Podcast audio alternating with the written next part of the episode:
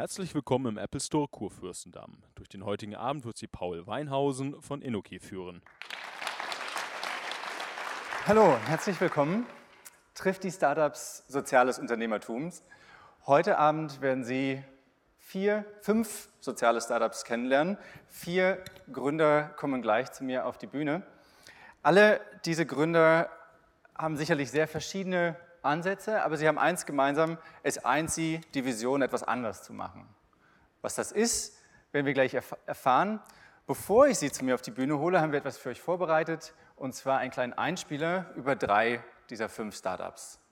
So bottles are made of Italian glass, have plastic-free German swing tops and designs from all over the world. The whole production and transportation is completely carbon neutral, and with their 28mm opening, they are perfect for both pouring and drinking from it. The countless dishwasher-proof designs make sure there is a soul bottle for everyone, everywhere, all the time. And if you're feeling very individual, you can also order customized prints and logos so your company can show off how green it is. And did you know, from every soul bottle sold, one euro goes to clean water projects, helping people in need and giving you this warm, fuzzy feeling inside.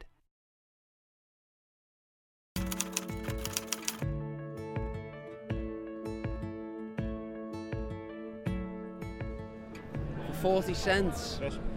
Two Brötchen. An ice cream? Wasser? Apfel? A small packet of chips. I doubt it. I don't know. I would say nothing. Eine halbe Packung Erdnüsse.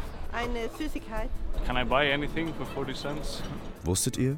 Es kostet 40 Cent, um ein hungerndes Kind einen ganzen Tag zu ernähren. Für 40 Cent. Echt? Das ist nicht viel. I'll give you the money now. I'd be shocked. Erstaunlich wenig und wie viel Geld wir hier verschwenden. I think it sounds uh, uh, unrealistic because if it's that cheap to feed one child, then why are so many kids hungry? You know. Yeah, wow. 40 cents for a full day. That puts it into perspective, doesn't it? Yeah. Oh. 40? 40 cents. Oh my god. Es gibt heute weltweit 20 Mal so viele Smartphone-Nutzer wie hungernde Kinder. Mit der Share the Meal App kannst du deine Mahlzeiten mit diesen Kindern teilen. Für 40 Cent. Immer und überall. Du hast etwas gegen den Hunger in der Hand. Dein Smartphone. Downloade die App. Share the Meal.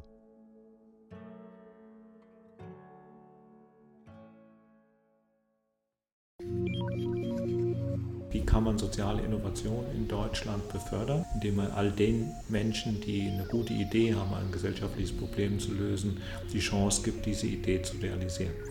Durch die Gründung eines Unternehmens. Und das ist das, was wir tun.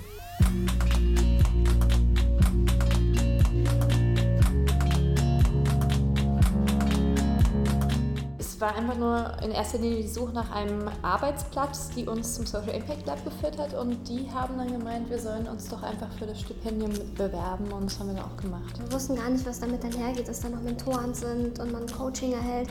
Das war so, wow, okay, krass. Und im Endeffekt war es vielleicht auch sogar die Förderung und Forderung, äh, dass man so viel geschafft hat. Das war genau auch ein Punkt im, in der Bewerbung, dass wir angeben sollten, welche Art der Unterstützung wir erwarten. Das sind so soziale Gedanken, die wir uns drin gesteckt haben. Die wurden erst hier, wo wir uns mit anderen ausgetauscht haben, bewusst, dass es eigentlich bei vielen Unternehmensformen diesen sozialen Anspruch gibt. Und hier hat man es auch nochmal gemeinsam weiterentwickelt und sich vielleicht das eine oder andere bei den anderen Startups abgeschaut.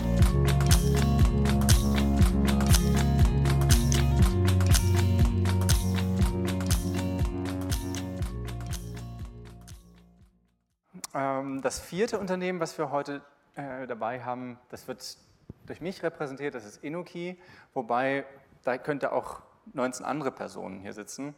Inoki, wir spielen mit dem Gedanken, wie man interne Organisationsstrukturen anders gestalten kann. Wir haben zu 20, mit 20 Gründern gegründet, die alle gleichberechtigt sind und wir haben keinen Chef.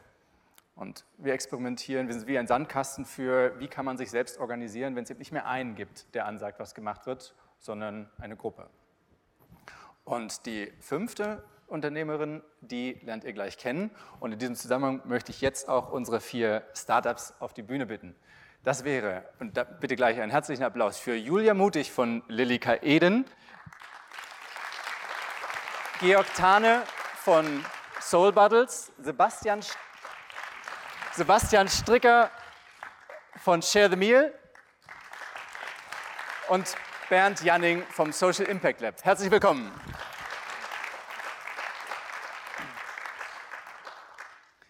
Julia, du hast uns ja, du warst ja noch nicht in dem Video, Genau, die anderen drei äh, Unternehmen ja schon. Du hast uns ein paar Fotos mitgebracht.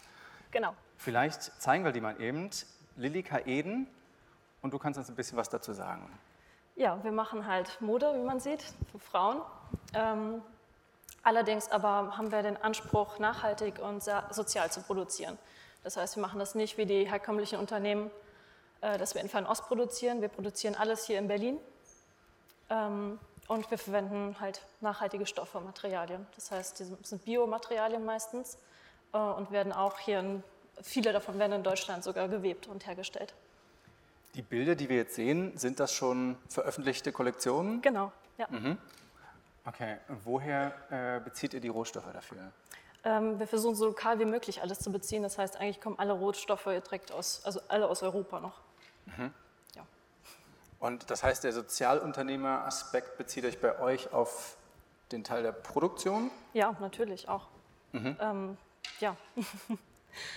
Also das heißt, wenn normale Unternehmen, normale Modeunternehmen produzieren oft in Fernost unter sehr widrigen Bedingungen. Ähm, das heißt zum Beispiel mit Kinderarbeit ähm, oder ja, wo einfach keine existenzsichernden Löhne gezahlt werden. Und wir haben uns halt zum Ziel genommen, ähm, etwas, dass etwas Schönes nicht aus hässlichen Bedingungen entstehen sollte. Und von daher haben wir die Produktion direkt hier nach Deutschland verlegt. So haben wir, wir kennen die Leute, die unsere Sachen produzieren, persönlich. Ja, Luxus nur nicht auf Kosten anderer, Ganz wie genau. es auf eurer Webseite steht. Georg, du bist heute von Soul Bottles hier. Wir haben äh, euren Clip gerade äh, ganz am Anfang gesehen. Magst du uns nochmal sagen, was ist Soul Bottles? Was steckt dahinter? Ja, Soul Bottles sind äh, coole plastikfreie Trinkflaschen. Unser Ziel ist, Leute dazu zu verführen, Leitungswasser zu trinken statt Mineralwasser. Und statt mit dem Zeigefinger herzukommen, Mineralwasser ist schlecht, ähm, möchten wir auch eine positive Alternative bieten und ähm, versuchen halt eine richtig schöne, schicke, praktische Trinkflasche zu machen, die einen sozialen Anteil hat. Also ein Euro pro Flasche wird gespendet an Trinkwasserprojekte zusammen mit Viva Con Agua äh, und die einfach schick und stabil ist und so, dass man sie gerne jeden Tag anschaut. Also wie auf unserer Webseite steht, suchst du nach einem neuen Soulmate und das ist dann hoffentlich deine Soul Bottle. Mhm.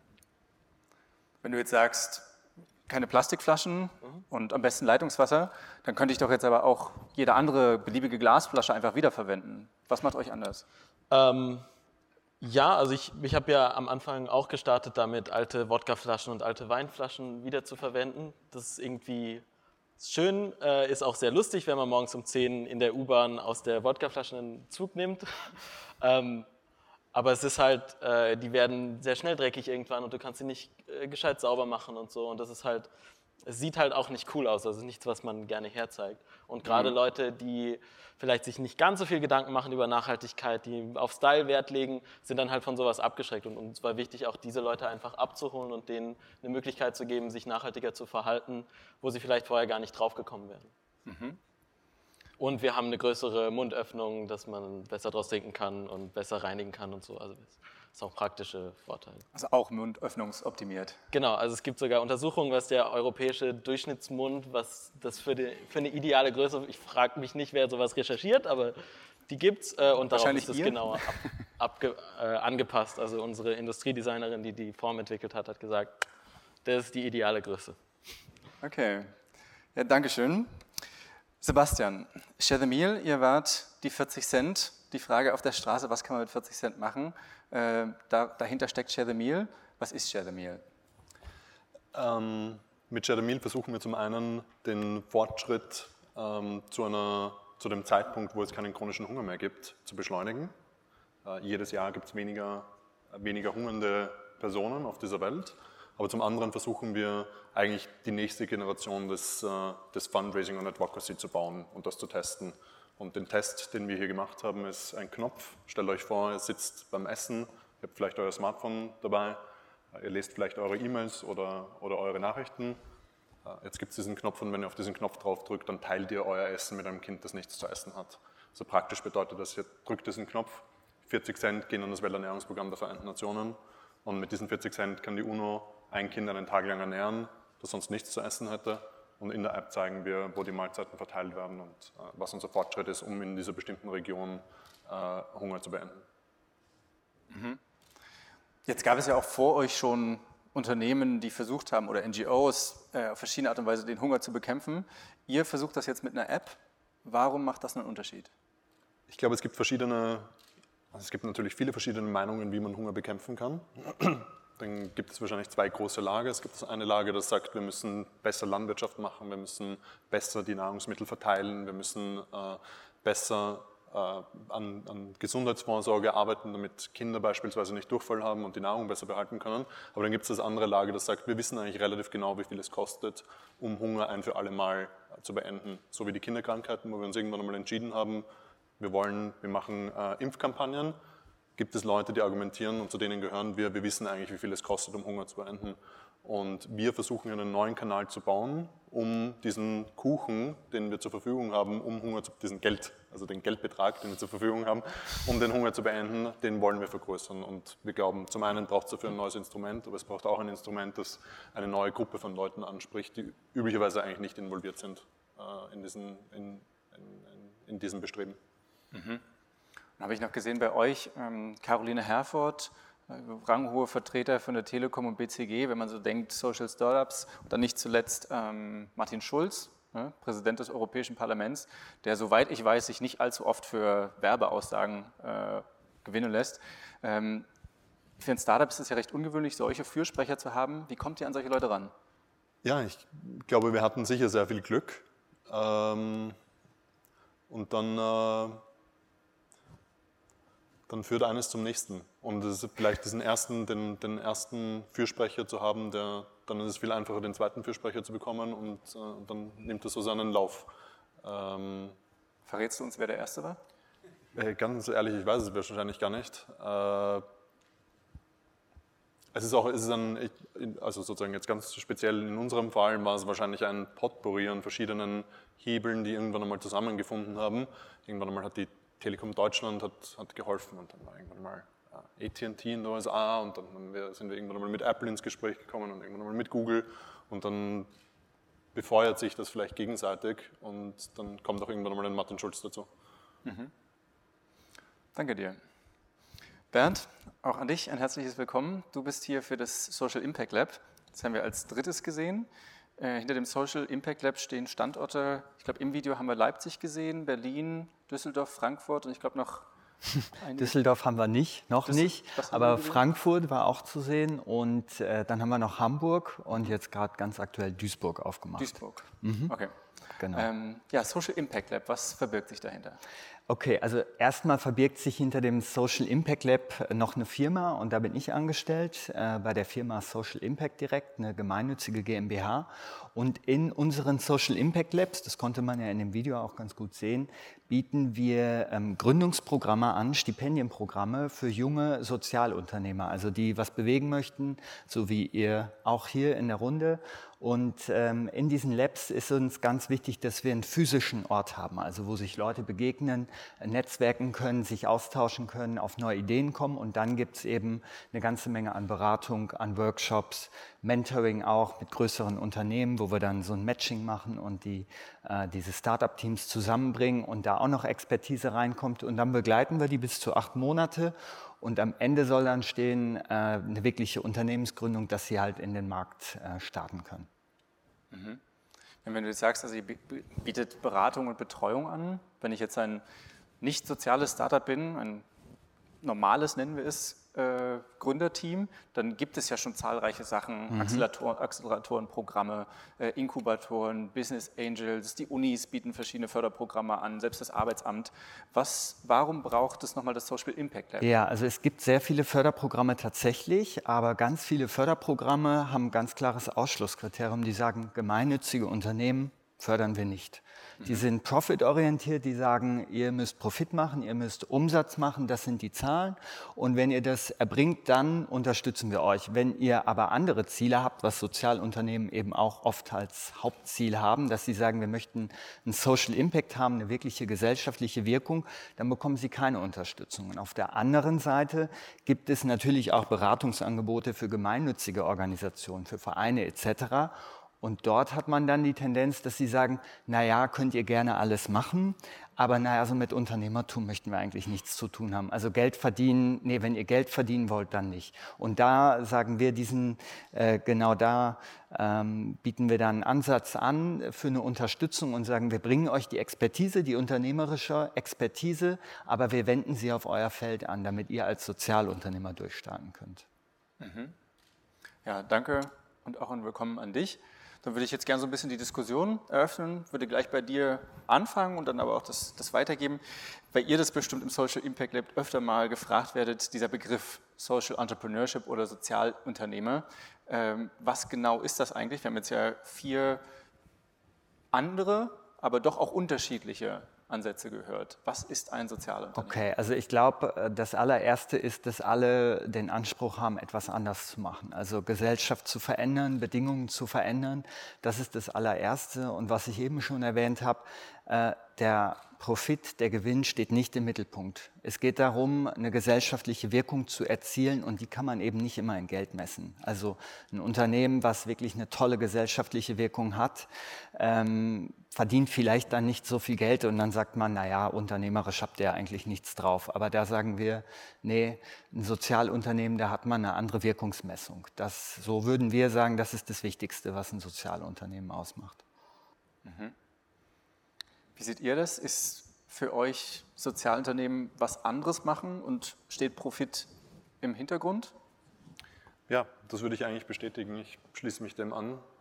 Die eine äh, Key Performance Metric ist eine andere. Es geht nicht um finanziellen Return, aber gleichzeitig glaube ich, dass der Prozess, um Erfolg zu haben, genau dasselbe ist.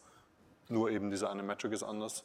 Und gleichzeitig muss man nachhaltig sein. Das heißt, man kann auch nicht einfach auf Geld vergessen, sondern muss irgendwie diese, diese Organisation am Leben erhalten. Äh, insofern, es gibt eine primäre Metric und dann gibt es eine sekundäre und die sekundäre ist ganz sicher äh, auch finanziell einfach, um, um, um die Organisation am Leben zu erhalten.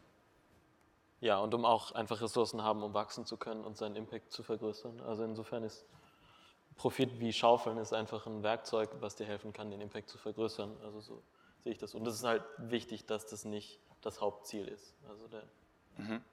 genau, das Kernziel muss für Social Business der, die positive gesellschaftliche Wirkung sein. Mhm. Und das ist ja auch was, was einen viel stärker motiviert. Also Geld motiviert ja nur oberflächlich. Mhm. Was viel stärker motiviert, also ich merke, wenn wir am Ende des Jahres irgendwie letztes Jahr 30.000 Euro an Trinkwasserprojekte spenden können, dieses Jahr werden es wahrscheinlich 60.000 sein, das ist halt viel befriedigender als keine Ahnung, ich kann mir ein neues Jackett kaufen oder so. Also mhm. Jetzt ist es ähm, bei euch beiden zum Beispiel so, Georg, du bist ja, ähm, euer Konzept könnte ich mir vorstellen, die Soul Bottles, die könnten theoretisch vielleicht auch ohne sozialunternehmerischen Ansatz funktionieren, also diese Komponente dazu, im Prinzip eine, eine Flasche herzustellen. Ähm, und bei dir, Sebastian, Share the Meal, ähm, da frage ich mich, das ist ja da sehe ich jetzt gar keine Gewinnerzielungsabsicht, auch nicht als Teil und frage mich, ähm, ist das nicht fast schon eine NGO? Oder was ist dann die Abgrenzung in die andere Seite, also zu den klassischen Unternehmen? Wie unterscheiden sich denn Sozialunternehmen zu NGOs oder solchen Initiativen? Ja, das ist eine spannende Frage. Wir sind keine NGO, sondern eine IGO. Wir sind ja, nachdem wir das... Äh, eine was? Eine IGO, eine Intergovernmental Organization. Ähm, was ich damit meine, ist, nachdem wir das Startup gegründet haben, sind wir irgendwann mal in, in einem Innovation Accelerator der Vereinten Nationen aufgegangen. Das heißt, wir sind ein, so ein Special Account der Vereinten Nationen mittlerweile. Ähm, und die Vereinten Nationen sind eine IGO. Ähm, weil NGO Non-Governmental Organizations mhm. sind. Ähm, das ist eine gute Frage. äh, ich, äh, ich würde ehrlich, ich weiß nicht, ob das, ob das äh, zwei, ich glaube, da ist eine, Überlappung, eine Überlappung zwischen einem sozialen Unternehmen und einer NGO. Das, ähm, ich, sehe da, ich sehe das nicht, äh, sind keine zwei unterschiedlichen Dinge für mich. Mhm. Das ist äh, nur um kurz anzumerken, das sehen wir auch so. Und wir haben ja sehr viele verschiedene Gründungen, ganz viele verschiedene Rechtsformen und es gibt da ganz oft eine Überlappung. Aber wir sagen eben auch, wir wollen keine Projekteritis. Wir wollen nicht, dass jemand ein nettes Projekt macht, ein halbes Jahr und dann ist wieder finito, weil da sind dann Ehrenamtliche drin, die nicht bezahlt werden, die sind irgendwann ausgebrannt. Man hat kein Geld mehr, was man am Anfang mal eingesammelt hat. Also das ist auch ein ganz wichtiger Aspekt des Sozialunternehmertums, dass man sich damit langfristig finanzieren kann. Ja. Mhm. Ein typischer Aspekt, der immer genannt wird bei Sozialunternehmen, ist das Produkt, dass das in irgendeiner Weise sozial oder ökologisch oder anders sein soll. Julia, bei euch steht das ja ganz klar im Vordergrund. Genau. genau. Magst du noch mal sagen, noch mal ein bisschen, du hast am Anfang schon kurz erwähnt, wie am Beispiel bei euch, wie die wie klassische Unternehmen typischerweise produzieren und was macht ihr als soziales äh, Unternehmen anders?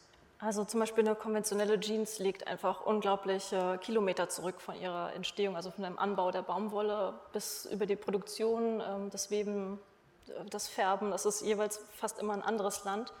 Also so eine Jeans reist, ich weiß nicht, einmal komplett quer über den ganzen Erdball. Und bei uns ist es halt wirklich sehr, sehr lokal gehalten. Mhm. Da wir in Deutschland produzieren, unsere Stoffe werden größtenteils in Deutschland gewebt. Ähm, Baumwolle kommt auch innerhalb von Europa, es wird angebaut. Ähm, von daher ja, sind es bei uns so vielleicht 2500 Kilometer, die ein Kleidungsstück sozusagen vom Anbau bis ähm, ja, bis zum fertigen Produkt zurücklegt. Ja, meistens sogar halt innerhalb von Deutschland, wenn es hier produziert wird und innerhalb von Deutschland verkauft wird. Mhm. Und was glaubst du, warum? Ich meine, es gab ja immer mal dieses Bild des Unternehmers, der sich um seine Mitarbeiter kümmert ne, der, äh, und auch irgendwie nicht nur den Profit im Blick hat, sondern auch andere Sachen. Warum ist es gerade jetzt in der heutigen Zeit so, dass so viele soziale Startups daherkommen, die mit ganz anderen unterschiedlichen Ansätzen das versuchen, aber irgendwie ja, wie Bernd auch gesagt hat, dieses, irgendwas wollen wir anders machen, irgendwas fühlt sich gerade nicht richtig an. Ja, ich denke, das ist das halt, weil es eben nicht mehr richtig anfühlt äh, und weil ganz viele Sachen halt eben auch ans Licht kommen, ähm, die nicht in Ordnung sind. Und ähm, wir können eben als soziale Unternehmen als, eigentlich als Beispiel vorangehen, dass es eben auch anders geht, dass man Sachen auch gut und richtig machen kann. Und man muss nicht äh, ja, unter hässlichen Bedingungen zum Beispiel produzieren oder andere Menschen ausbeuten, um am Ende ein Produkt zu haben.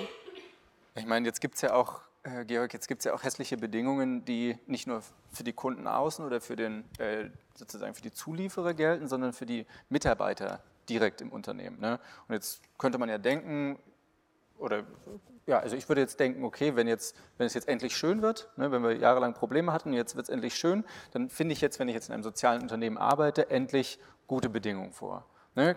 Keine Überstunden mehr, Chefs, die mich eigentlich immer loben. Ne? Ähm, was heißt Sozialunternehmertum nach innen? Ist das die Realität?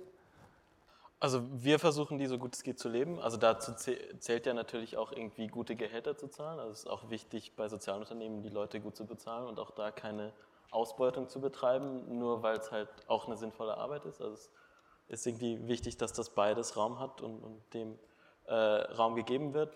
Wir versuchen ganz viel dafür zu tun, dass eben das Betriebsklima wirklich anders ist und dass wir sozusagen die schöne neue Welt, die wir mitkreieren möchten, auch so gut es geht im Alltag schon leben. Also wir äh, experimentieren viel mit Alternativen zur klassischen hierarchischen Führung, alternativen Führungsstilen. Holacracy zum Beispiel, was Zappos in den USA umgesetzt hat, das haben wir bei uns umgesetzt. Wir machen viel mit gewaltfreier Kommunikation, also Konfliktmanagement, Konflikt Lösung auf eine konstruktive Art und Weise, wo man trotzdem 100% ehrlich ist, also nicht irgendwas zurückhält, sondern 100% ehrlich ist, aber auf eine Weise die Verbindung schafft. Ähm, und bei uns haben die Leute super viel Eigenverantwortung und Freiheit. Also es gibt niemanden, der bei uns irgendwie Überstunden anordnen kann und Leute können sich ihre Zeit frei einteilen. So, es gibt niemanden, der das kontrolliert so und wir vertrauen da einfach auf die, dass wir alle erwachsene Menschen sind, die miteinander was Gescheites schaffen wollen und dann versucht schon jeder seinen Beitrag zu leisten. So. Und das heißt aber auch, dass wir ganz klar, ganz bewusst auswählen, wer passt überhaupt zu uns, wer, wer kann diesen hohen Grad von Selbstverantwortung auch leisten, weil die Realität ist, dass wir halt in dieser Gesellschaft ganz anders aufwachsen. Also wir werden durch Kindergarten und Schule und Uni geprägt mit, du musst das, was, musst das machen, was die da vorne und da oben dir sagen. Das prägt natürlich Leute und das ist manchmal schwer, ähm, für Leute auch diesen Switch auf einmal hinzubekommen, wie was, ich habe jetzt totale Freiheit, es gibt niemanden, der mir sagt, was ich zu tun habe, was, und die dann überfordert sind. Also das dann auch, aber da sind wir dann halt ein Spezialfall, weil wir uns da sehr genau drauf fokussieren, so, aber dann gibt es ganz viele Abstufungen, wie man halt schauen kann, dass das Betriebsklima und das, wie man miteinander zusammenarbeitet, auch dem entspricht, was man in der Welt bewirken möchte. Und es ist auch Realität, dass das für viele Unternehmen und NGOs ein blinder Fleck ist. Also wo die soziale mhm. Wirkung, die man haben möchte, so sehr im Vordergrund steht, dass man diese ganzen klassischen Kämpfe und hierarchischen und Machtkämpfe und Ego-Kisten Ego trotzdem immer noch hat. Ähm, so. mhm. Also ich glaube, da ist auch noch super viel Potenzial, äh, was da noch gehoben werden muss. Also es hört sich ja tatsächlich an, als, also so, wenn du das so beschreibst, als wäre das relativ einfach. Ich würde gerne von euch viermal so eine ganz konkrete Situation, die in jedem Unternehmen existieren kann. Und wir haben jetzt ja sehr verschiedene Beispiele. Ne?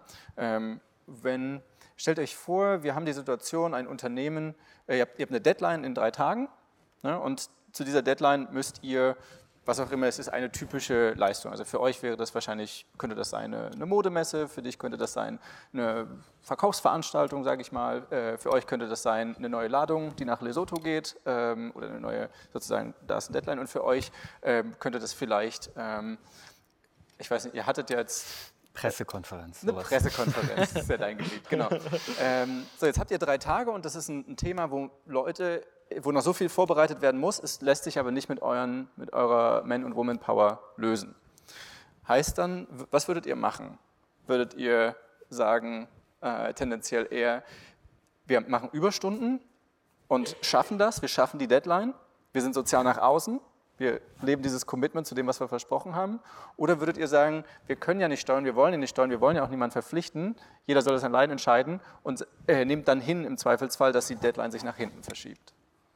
Ich kann ja mit der Pressekonferenz, die naht und droht. ähm, also ich würde sagen, das ist natürlich auch immer eine Abwägungssache, ähm, wo uns sehr darauf geachtet wird, dass keine Überstunden zum Beispiel aufgebaut werden und kein Druck ausgeübt wird und dann gesagt wird, wir müssen, müssen, müssen. Es gibt natürlich dann immer solche Fälle, wo man dann Dinge fertig bekommen sollte, weil es einfach nicht anders geht. Und wir sind ja auch ein professionell agierendes Unternehmen, haben Förderer, haben Partner und die kann man dann ja nicht im Stich lassen. Wenn man sagt, dann und dann findet die Pressekonferenz statt, dann muss sie halt stattfinden. Das kann man dann nicht abändern. Aber man kann natürlich vorher Prozesse so steuern und Ressourcen auch so steuern, dass das gar nicht erst passiert. Also das hat natürlich sehr viel mit interner Organisationsentwicklung zu tun und zu sagen, man lässt es gar nicht erst darauf ankommen, denn das ist ja auch auch ein Muster, was es oft in Unternehmen gibt, äh, also die über Autorität laufen oder über Termindruck laufen. Und dann ist das jede Woche so. Jede Woche ist etwas, das ganz, ganz dringend ist. Und solche Dinge kann man natürlich abstellen in einem Unternehmen und sollte man gerade im Sozialunternehmen vermeiden. Da würde ich mich direkt anschließen. Also bei uns ist es ja so, wir wissen ja eigentlich ein halbes Jahr im Voraus, wann eine Messe oder eine Modenschau ist. Von daher, so mit den drei Tagen vorher ist ein bisschen unrealistisch sozusagen bei uns. Also ihr hättet ähm, nie Stress? Doch, es gibt bestimmt auch Situationen, wo da mal Stress ist. Ähm, aber man versucht das dann einfach im Vorfeld ein ähm, bisschen besser zu planen, denke ich mal. Und es ist ja dann auch eigentlich zweimal im Jahr, dass dort wirklich so eine Messe ansteht, weil halt immer zweimal im Jahr eine Kollektion rauskommt. Ja, das ist ja dann nicht äh, der Regelfall, dass jetzt ständig Überstunden gemacht werden. Und ich denke, man könnte das ganz gut auch anders dann im Nachhinein lösen, dass man dann einfach danach mal frei macht. Mhm. Ich glaube, was uns betrifft, ich bin mir nicht sicher, ob wir eine Standardantwort auf so eine Frage haben. Ich glaube, was wir versuchen zu leben, aus unserer Sicht gibt es keinen Unterschied zwischen einem sozialen Unternehmen und einem anderen Unternehmen in der Herangehensweise, wie wir versuchen, unseren Impact, ob der jetzt Profit bei einem Unternehmen ist oder sozialer Überschuss bei uns, wie man den erreicht. Wir versuchen zu leben, dass wir genau dieselben Prozesse einführen, genau dieselben Management-Praktiken verwenden, wie sie aus unserer Sicht in gut funktionierenden Unternehmen auch angewandt werden. Bei uns ist vielleicht der Unterschied, dass wir uns ein bisschen schwerer tun, um Finanzierung zu bekommen, weil, weil einfach der, die Töpfe weniger sind, die, die jetzt noch die Töpfe weniger sind, was so, soziales Investment betrifft. Aber gleichzeitig ist bei uns haben wir sehr viele Mitarbeiter, die, bei denen halt diese Enthusiasmuskomponente und die Identifikation mit dem, mit dem Thema an sich sehr hoch ist, vielleicht überdurchschnittlich hoch. Ähm, und warum ich sage, dass es vielleicht keine Standardantwort gibt, ich glaube, im Endeffekt müssen wir uns genauso wie jedes andere Unternehmen auch überlegen, auf Basis, wenn wir unsere Metric maximieren wollen, äh, jetzt in unserem Fall sozialer Überschuss und das nicht nur bis zu der Deadline, sondern nachhaltig, also vielleicht auch nächsten Monat und dann in sechs Monaten, in zwölf Monaten, dann müssen wir uns überlegen, ja, es ist jetzt wichtig, dass wir auf diese Deadline hinarbeiten, wie zum Beispiel bei uns jetzt der globale Launch nächste Woche und deswegen Überstunden fahren, was wir alle tun, ähm, weil das einfach so wichtig ist und da ist der soziale Überschuss, der äußere soziale Überschuss wichtiger, als dass wir jetzt nachhaltig intern arbeiten. Ähm, oder, ähm, oder machen wir tatsächlich eine 40-Stunden oder versuchen wir langfristig auf eine 40-Stunden-Woche äh, hinzuarbeiten, um, äh, um unser Team zu entwickeln und, äh, und auch 2016 ähm, effektiv hier etwas zu erreichen. Mhm. Wir haben gleich auch nochmal Gelegenheit, dass du nochmal sagen kannst, was dann am 12.11. passiert. Ich würde gerne noch auf eine Komponente eingehen in typischen Unternehmen, die Wettbewerber. Die gibt es. Äh, auch sicherlich bei den Social Startups. Und ich auch nochmal frage an euch, wie wäre das, wenn jetzt jemand das, was ihr macht, besser, schneller, sagen wir 20 Prozent günstiger oder 20 Prozent mehr Kinder mit Nahrung beliefert, wenn der das besser machen würde? Was würdet ihr tun? Hm, die Frage zielt ja auch mehr darauf ab, ob es, ob man, wenn jemand das günstiger anbietet, in unserem Fall wäre das ja sozusagen äh, ja, interessant, sich anzugucken. Ähm, ich würde mich in erster Linie fragen, wie nachhaltig oder wie sozial ist dieses andere Modeunternehmen dann eben noch? Ähm, produziert es unter genauso guten Bedingungen noch oder ja, muss es da irgendwo Abstriche machen? Ansonsten gut für Mode. Es gibt so viele Modeunternehmen, da hat man immer Konkurrenz oder andere Modeunternehmen, die günstiger sind oder wie auch immer. In Qualität, ja, da sind wir ganz oben mit dabei, von daher. Gibt es in eurem Fall Wege für Verbraucher, überhaupt festzustellen, wie sozial, wie ökologisch wird denn da überhaupt produziert? Bei uns jetzt speziell? Mhm. Ähm, wir sind dabei, unsere Internetseite auszubauen, dass wir das definitiv noch transparenter darstellen können. Weil wir wissen ganz genau, wo wirklich von der Phase beginnend alles herkommt. Und wir möchten das auch so unseren Kunden dann weitergeben. Aber da sind wir selber halt noch dran. Wir sind ja noch nicht, ja, wir haben noch nicht alles ganz perfekt ausgebaut. Mhm. Ähm, ja, Georg, wie wäre es bei euch, wenn es die Spirit, äh, das Spirit Glass ähm, 20% günstiger produzieren würde. Es gibt ja in den USA gibt's die Love Bottles, die ähnlich ausschauen. die sind halt nicht plastikfrei das, ähm, und sehen nicht so cool aus. Also, also unser Eindruck ist, äh, also guter Geschmack ist schwer zu kopieren, überraschenderweise. Also ich hätte gedacht, dass unser Ding sofort kopiert wird ohne Ende. Das ist irgendwie bisher noch nicht eingetreten. Wenn das wirklich eintritt, äh, dann ist das so eine Dialogsache. Also ich kann es mir aktuell schwer vorstellen, dass jemand in Deutschland wie wir billiger produziert als wir. Ähm, aber wenn das, wenn das so ist, setzt man sich in Austausch und schaut, ob man auch irgendwie zusammenarbeiten kann. Also wir, ähm, wir sind da schon eher auch Leute, die sagen, okay, wenn wir eine gemeinsame Mission haben, dann wieso sind nicht gemeinsam versuchen, das Problem zu lösen, statt sich irgendwie gegenseitig zu bekriegen. Mhm. So. Wir haben keinen Wettbewerb. Wir würden uns freuen, wenn jemand anderer das äh, hinbekommt. Sehr gerne. Machen wir was anderes. Äh, das Thema Konkurrenz ist auch ein sehr interessanter Aspekt noch bei Sozialunternehmen, denn wir denken, dass äh, Konkurrenz äh, bei Sozialunternehmen teilweise wenig Sinn macht. Es geht ja eher darum, auch eine Idee weiterzutragen, manchmal auch eine Blaupause zu liefern. Ja, wir hatten da im Film zum Beispiel Original unverpackt, da kann man sagen, ja, da ist jetzt so ein kleiner Laden draus entstanden. Man kann aber sagen, das hat ganz viele inspiriert und jetzt gibt es mehr dieser Geschäfte, die in, auf anderer lokaler Ebene dann arbeiten. Und ähm, also wir sagen, es geht dann eher, was ähm, was bei Soul Bottles dann zum Beispiel auch äh, der Fall ist, eher dann, wenn jemand auf so eine Idee kommen würde, auf eine Kooperation einzugehen und zu sagen, okay, vielleicht kriegen wir das hin. Und da sehen wir auch bei unseren äh, Startups, die wir haben, das sind ja mittlerweile schon rund 250 also die im Programm waren oder gerade drin sind. Und da gibt es auch mehrere, die haben ähnliche Ideen. Und denen machen wir dann erstmal klar, jetzt hört mal auf mit eurer Konkurrenz. Vielleicht könnt ihr euch ja auch ergänzen, austauschen, vielleicht könnt ihr euch sogar auch zusammentun. Denn worum geht es euch? Es geht euch eigentlich um den Impact dahinter und nicht darum, jetzt so viel Geld wie möglich zu scheffeln. Mhm. Ja.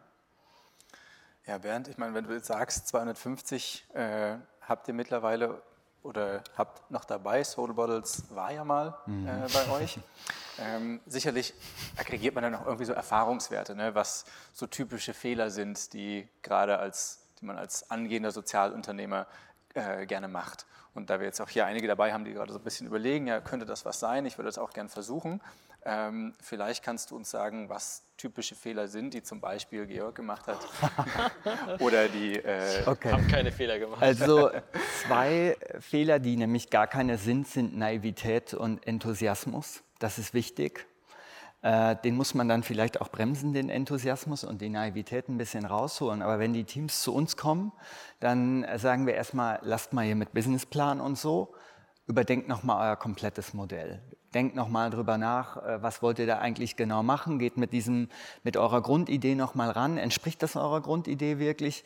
Mein äh, Kollege, immer der Coach bei uns in Berlin ist, sagt, setzt nicht auf ein totes Pferd, das dann losläuft. Ja? Also man plant alles perfekt, der perfekte Businessplan und nach einem halben Jahr merkt man, das ist eigentlich überhaupt nicht das, was wir machen wollten. Also ähm, das ist ein wichtiger Aspekt, ähm, da anzusetzen, die ganze Idee nochmal durchzugehen, was typische Fehler sind. Ähm, es gibt immer bestimmte Themen, die hypen sehr. Ja, die sind da. Äh, eine Zeit lang war jetzt zum Beispiel Lebensmittelverschwendung eingrenzen. Jetzt akut ist natürlich das Thema Flüchtlinge. Und da achten wir darauf, dass äh, Teams auch nicht überrollt werden von Medien. Also das kann manchmal wie eine Droge wirken und die drehen dann so ein bisschen auf und dann machen wir klar, Ihr müsst euch erstmal euer Produkt hier klar bekommen, ihr müsst euer Unternehmen klar bekommen und äh, dann sprecht mal lieber mit einem Pressevertreter weniger und kümmert euch darum, dass ihr an eurem Produkt weiterarbeitet. Also das ist so eine, das ist ein typischer Fehler, den man tatsächlich vermeiden kann. Ja. Mhm. Also daran anschließend, ich glaube, es ist wichtig, sehr früh am Anfang Lean Startup-mäßig seine Grundhypothese zu testen am Markt. Also wir haben das gemacht, wir haben für 200 Euro 50 Soul Bottles per Hand selber bedruckt und uns auf einen Öko-Weihnachtsmarkt gestellt und die für 20 Euro verkauft, um zu sehen, zahlt jemand 20 Euro für eine Glasflasche. Ähm, was, also ich habe mit einem guten Freund zusammen gemacht. Ich habe gesagt, ja, ja, auf jeden Fall. Er, nee, nee, auf keinen Fall. Maximal 9 Euro. Äh, und wir, wir haben die innerhalb von zwei Wochen die kompletten Flaschen losbekommen mit unserem Netzwerk und, und, Leute, die wir nicht kannten, haben uns gefragt, wann kommen denn die nächsten Flaschen? Und dann war so klar, okay, da könnte man wirklich draus machen. Also ich glaube, das ist wichtiger Schritt, so die, den, das Minimum Viable Product zu testen, auch wenn es bei uns sah es überhaupt noch gar nicht so gut aus. Also. Mhm. Ja, was ich mich manchmal frage, ich meine, wir wir haben hier sehr große Themen auf dem Tisch. Ne? Äh, wir haben den, zum Beispiel den Hunger in der Welt, wir haben das gerade original unverpackt, Verpackung das Thema ange, äh, angesprochen. In dem Glauben, dass wir das tun, sind wir unheimlich groß.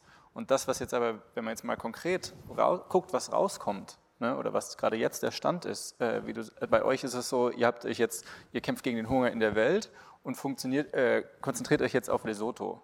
Ne? Also es ist ein Land sozusagen geworden und ich glaube, soweit ich weiß, seid ihr gerade dabei, äh, bestimmte Zahlen dafür zu erfüllen. Oder bei Original Unverpackt sagst du, ist jetzt ein, ein Laden rausgekommen.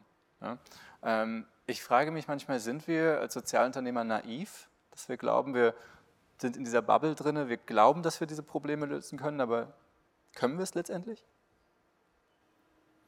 Absolut. Ja. Absolut. Ich, sonst würden wir es nicht das machen, glaube ich. Zeit. Ähm, Kindersterblichkeit geht runter, Hungerzahlen gehen runter. Die Welt wird besser.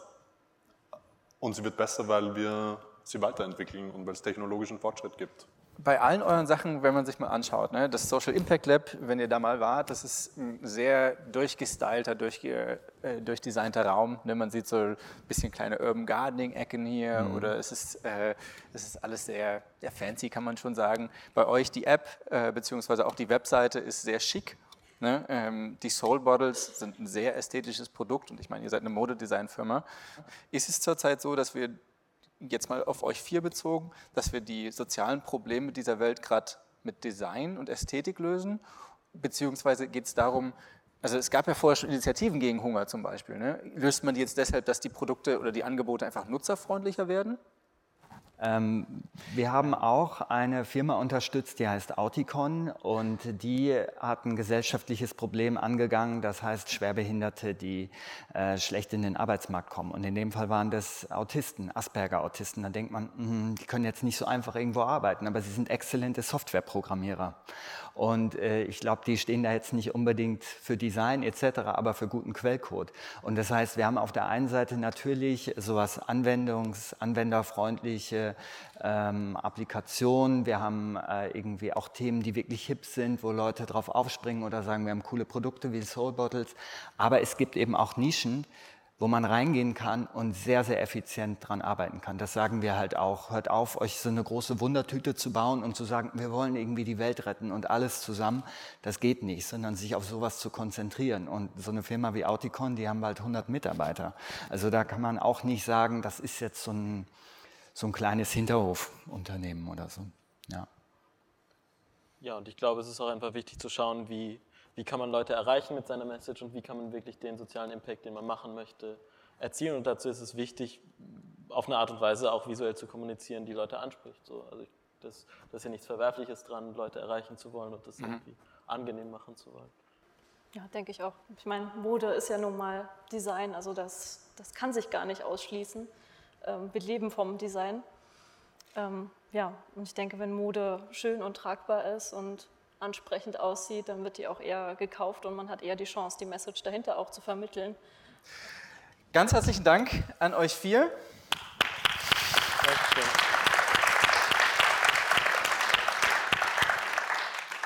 Ja, und dann würde ich jetzt gerne ähm, dem Publikum die Möglichkeit geben, noch ein paar Fragen zu stellen. Wir haben an jeder Seite zwei Personen mit Mikro. Wenn ihr eine Frage habt, ähm, wäre schön, wenn ihr aufsteht und dann kurz wartet, bis jemand das Mikro hat, damit wir das dann auch haben.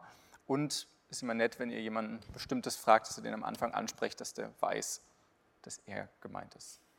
Äh, diese 40 Cent, ich weiß, dass es nicht viel Geld ist, aber wenn man ich irgendwo Geld spende, dann frage ich mich immer, wie viel von den 40 Cent kommt wirklich an. Ja, auch wenn ich sage, es kostet nur 40 Cent, ein Kind zu ernähren. Es gibt immer bei jedem Geschäft, auch wenn es ehrenamtlich oder sonst was, es gibt äh, grundsätzliche Kosten. Ne? Und ich habe auch schlechte Erfahrungen gemacht mit äh, irgendwelchen großen, äh, wie, wie, nennt man das, diese Non-Profit-Organisationen, wo man findet raus, auch in der Kirche allerdings, dass die da mit dem Geld äh, sich selbst teilweise finanzieren und ähm, Postens ja, wo das ja. Geld nicht wirklich alles ankommt, wo ich sehr misstrauisch geworden bin. Ja. ja. ja. Und wie transparent seid ihr? Wie transparent sind wir? Ja. Ja, okay. Ähm, ich, also ich glaube, in meinem Verständnis sind das, sind das zwei Fragen. Die eine Frage ist, ähm, kann man mit 40 Cent oder kann man mit einem Betrag X tatsächlich ein Kind ernähren und was sind die Kosten, die da hineinfließen müssen, um tatsächlich diese, ähm, diese Intervention zur Verfügung zu stellen? Und die andere Frage ist, wie sollen sich eigentlich soziale Unternehmen finanzieren? Also bis zu welchem Grad darf ich mir von diesen 40 Cent etwas abschneiden, damit ich die Organisation an sich am Leben erhalte? Was die 40 Cent betrifft, das sind tatsächlich die kompletten Kosten, die es, äh, die es braucht, um ein Kind zu ernähren. Äh, und ähm, äh, das heißt aber, ähm, das heißt aber, es ist natürlich nicht nur die Commodity an sich, also das, die, die Nahrung an sich, sondern da sind auch die Kosten drinnen, die es braucht, um diese Nahrung zu diesem Kind zu bringen. Es ist auch da drinnen das Monitoring und Evaluation, eben sicher zu gehen, dass das Kind auch tatsächlich die Nahrung bekommt oder der gewollte Effekt eintritt. Aber es sind auch alle ganz an. Also natürlich auch, wenn ich das hier jetzt nachhaltig betreiben will, sind es auch die Kosten, die ich brauche, um mich selbst zu erhalten, beziehungsweise mein Team. Ähm, ich glaube, was was diesbezüglich wichtig ist zu sagen, sind, das sind tatsächlich, also die Kommunikation, die wir aufbauen hier, ist, das sind tatsächlich die kompletten Kosten, die es braucht. Also für jeden diesen, wenn du einen Knopfdruck machst und diese 40 Cent zur Verfügung stellst, du kannst du auch 2,80 Euro zur Verfügung stellen, du musst das Kind nicht nur für einen Tag ernähren, kannst es auch eine Woche ernähren oder einen Monat. Ähm, das, ähm, das sind die Kosten, die es braucht, um dieses Kind zu ernähren. Die andere Frage ist, ähm, wie viel kommt tatsächlich an und wie viel wird verwendet, um die Organisation an sich zu betreiben. Da gibt es jetzt, um ein konkretes Beispiel zu geben, in Deutschland bekommt man das deutsche Spendengütesiegel bis 35 Prozent. In den USA gibt es äh, verschiedene ähm, Siegel, ähm, beispielsweise Charity Water, da würde man sagen, für eine Fundraising-Plattform ist bis 17,5 Prozent okay.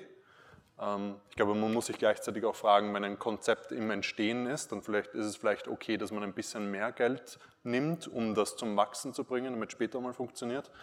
Ähm, die Vereinten Nationen haben einen Overhead von 10 Prozent.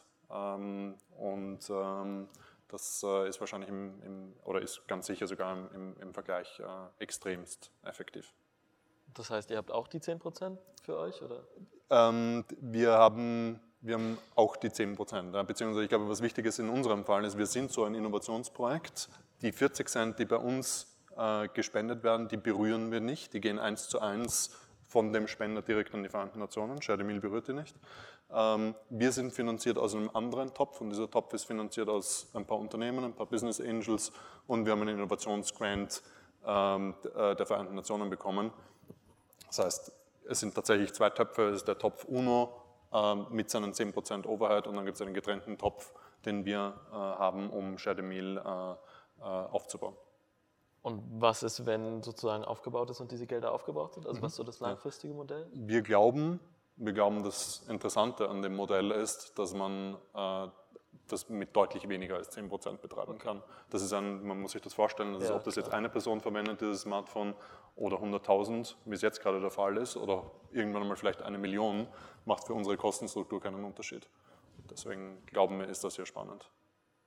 Also ich wollte nur fragen, wenn ihr schon mal angefangen habt, damit irgendwas Soziales zu machen und wirklich was zu erreichen, was wären dann eure nächsten Ideen? Oder habt ihr schon welche, dass ihr es halt weitermacht oder was Besseres? Es gibt unendlich viele Möglichkeiten. Ich habe auch mehr als genug Ideen. Also ob, ob, ihr irgendwas Konkretes schon habt, zum Beispiel die App jetzt genau dieselbe App für Wasser zu machen, um dann mhm. Wasser zu spenden oder für Schulen oder mhm. sowas in der Art.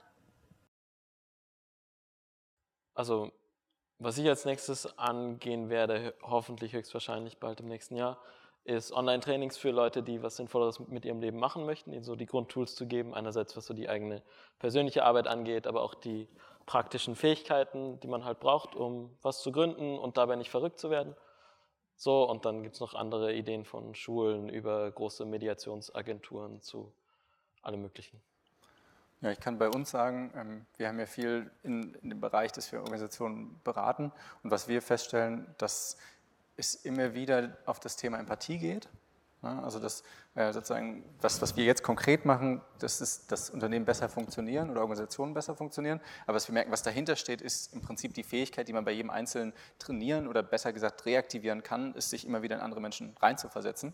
Und ich glaube, so bislang wie unser Wirtschaftssystem gestaltet ist und die Metriken da drin, die deuten im Zweifel zwar eher dahin, dass man sich das lieber abtrainieren soll, dass man das sein lassen soll. Ich glaube, das hatte mal jeder und das ähm, sollte man, also wir, wir, stellen fest, dass das darum auch die Frage mit der Nutzerfreundlichkeit, wenn man sich wirklich gut in Leute reinversetzen kann, dann kann man auch viel bessere Angebote und sinnvollere Angebote schaffen. Ähm, und deshalb wäre wär mein nächstes Projekt sozusagen noch gezielter auf diesen Empathieteil äh, gehen zu können. Das wäre zum Beispiel eine Idee. Und ja, da bedanke ich mich ganz herzlich bei euch, danke äh, bei unseren Gästen und bis gleich. Danke.